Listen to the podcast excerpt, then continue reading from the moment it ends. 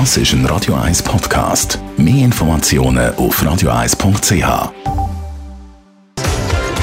George Ezra mit dem Song Shotgun da bei Radio 1. In Vino Veritas mit dem Radio 1 wie expert Carsten Fuß.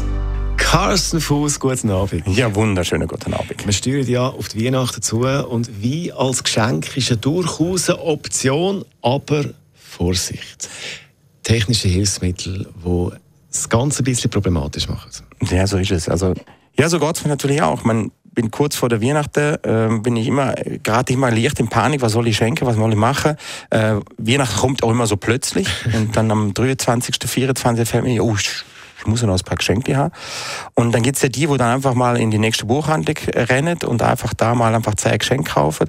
Die anderen gehen in eine Weinhandlung und kaufen da da ist es jetzt wirklich ein bisschen heikel geworden. Eben, früher war das eigentlich kein Problem, gewesen, weil äh, die wenigsten sind dann anschauen, was das für ein Wein äh, ist, den man da geschenkt bekommen hat. Heute ist das ja schon anders. Ja, es ist eben schon. Äh, heute haben relativ viele Leute haben so Wein-Apps, wo sie einfach am Handy können schnell die Etikette vom Wein einscannen und dann sehen sie sofort, aha, der kostet 7,99 im Denner und 15,99 im Aldi und wo, wo auch immer. Also man hat eine billige Pfütze bekommen. Ja, ich will jetzt nicht sagen, dass Aldi und Lidl und Denner jetzt billige Pfütze verkaufen, aber sie können einfach die Preise sehen. Und das ist eben der, der heikle Punkt vom Ganzen. Ich kriege etwas geschenkt, äh, schaue an, äh, wann ich der trinken wann ist der beste Zeitpunkt.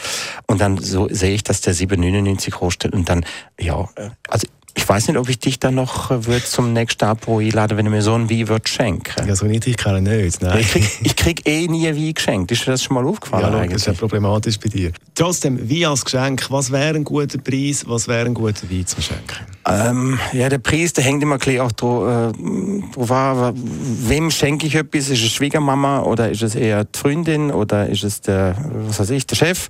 Ähm, aber ich würde mal sagen, also 20, 20, 30 Franken sollte man also schon investieren, um etwas, schenk, etwas schenken, wo, wo dann auch, sagen wir mal, einen guten Eindruck hinterlässt.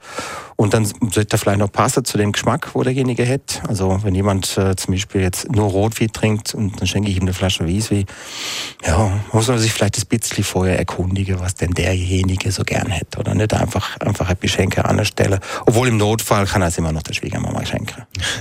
Eben, so vom Preis her nicht so günstig, ab 20, 30 Franken. Was ist ein Wein, der immer geht zum Schenken?